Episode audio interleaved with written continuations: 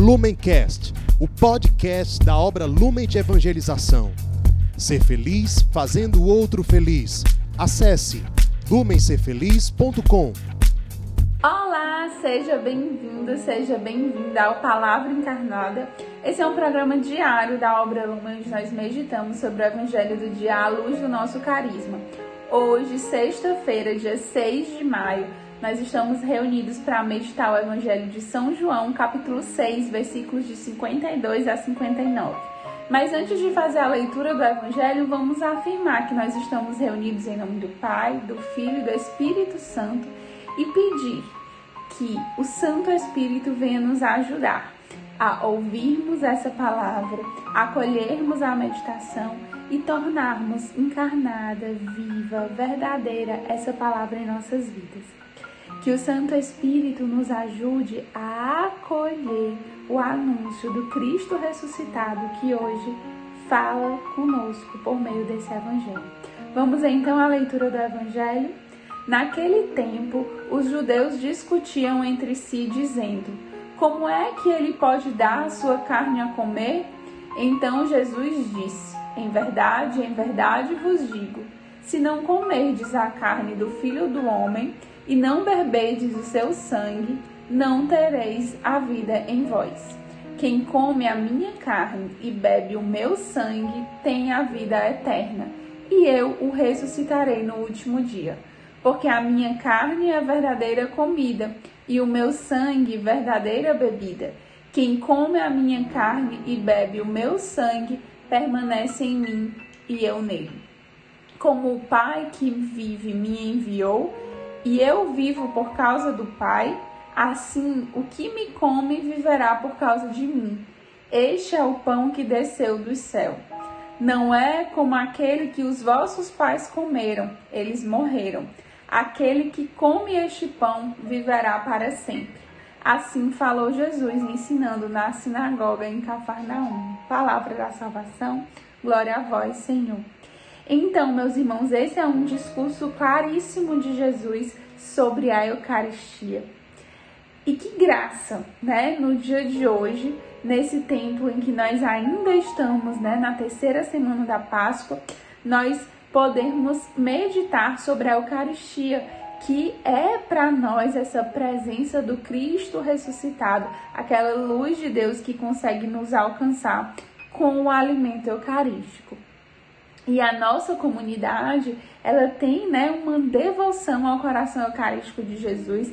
A adoração, ela é uma prática, né, que é incentivada para os consagrados que tenham uma vivência, se possível, diária, se não pelo menos semanal, para ter esse contato e essa intimidade com o Cristo ressuscitado que está ali na Eucaristia. E Jesus nos dá né, um presente, que é a sua presença na Eucaristia. Muitas vezes a gente acaba tornando cotidiana e normal o ato de Jesus se ofertar na Santa Missa e de nós podermos comungar. Mas hoje eu gostaria de convidar você a refletir sobre o quanto a Eucaristia é um presente maravilhoso do Senhor para nós e que nós não podemos banalizar, nós não podemos fazer com que isso seja uma coisa normal. E aí eu pergunto para você, talvez você que aí na sua casa tem Jesus Eucarístico. Como é que está a sua devoção a Jesus Eucarístico? Talvez você que tenha a graça de ter várias paróquias perto da sua casa, né? Ou no caminho até o seu trabalho. Como você tem valorizado a presença de Jesus Eucarístico? Talvez você que vai na sede Mater Dei, que passa por lá, que pode fazer um esforço de chegar mais cedo para ir à Santa Missa. Como tem sido a sua prioridade por Jesus Eucarístico? Jesus ressuscitado faz todo esse belo discurso, esse anúncio sobre a Eucaristia, nos prometendo cura, salvação, vida eterna, se nós também tomarmos esse alimento. E a pergunta para nós é: como nós temos priorizado então a Eucaristia? Como nós temos deixado que Cristo ressuscitado presente no pão e no vinho ele assuma um lugar de centralidade também na nossa vida. E vale aqui uma reflexão muito fiel e muito coerente. Se você está no grupo de acolhida, talvez pense sobre como você pode conhecer mais sobre isso. Mas se você já é consagrado, se você já tem um tempo de caminhada, já entende a importância da Eucaristia, seja mais radical. Não se questione só se você acredita, né? Se você entende o que é Eucaristia, mas se questione sobre de fato o lugar que Jesus, presente na Eucaristia, está ocupando na sua vida. E, se possível, refaça o seu projeto de vida, trazendo essa presença eucarística mais para próximo, mais para perto, mais para o seu cotidiano. Esse com certeza é um convite de hoje. E uma das coisas também que esse evangelho nos faz meditar é que Jesus né, anuncia algo que é contra a lógica humana. Por isso que as pessoas se questionavam: como é que ele dá de comer a sua carne? Como é que ele dá de beber do seu sangue? Era uma coisa que na lógica humana não fazia sentido. E Jesus poderia muito bem, né, se justificar, negar, dizer que era uma representação, que poderia ser assim, de repente querer agradar ali quem estava questionando ele, mas a Eucaristia é uma verdade, é um sacramento, é algo perene, permanente, que não é flexível. Então Jesus, em vez de se amedrontar diante dos questionamentos, né, ele na verdade afirma categoricamente o que é a Eucaristia e aprofunda o sentido da Eucaristia. Enquanto nós líamos esse evangelho, o Senhor colocava muito esse sentimento.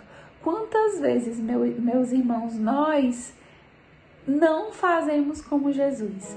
Quantas vezes, quando a gente é confrontado, a gente perde os nossos valores, a gente deixa de defender as coisas de Deus. Quantas vezes a gente relativiza as coisas em vez de buscar aprofundar. E esse convite hoje de aprofundar, de entender a raiz das coisas, também é um convite para você. Se você se questionava desde o começo do vídeo sobre o sentido da Eucaristia, por que não buscar aprofundar, estudar, rezar? Compre um livro, veja alguém que pode lhe dar uma informação, assista vídeos, mas entenda profundamente o que é a Eucaristia, entenda no racional, mas também viva profundamente uma vida de adoração, para que você acolha espiritualmente no seu coração. E aí então você vai fazer esse caminho de aprofundar que Jesus fala. Mas isso não é só em relação à Eucaristia. Muitas coisas podem causar para nós essa confusão, esses questionamentos, como os fariseus se questionavam.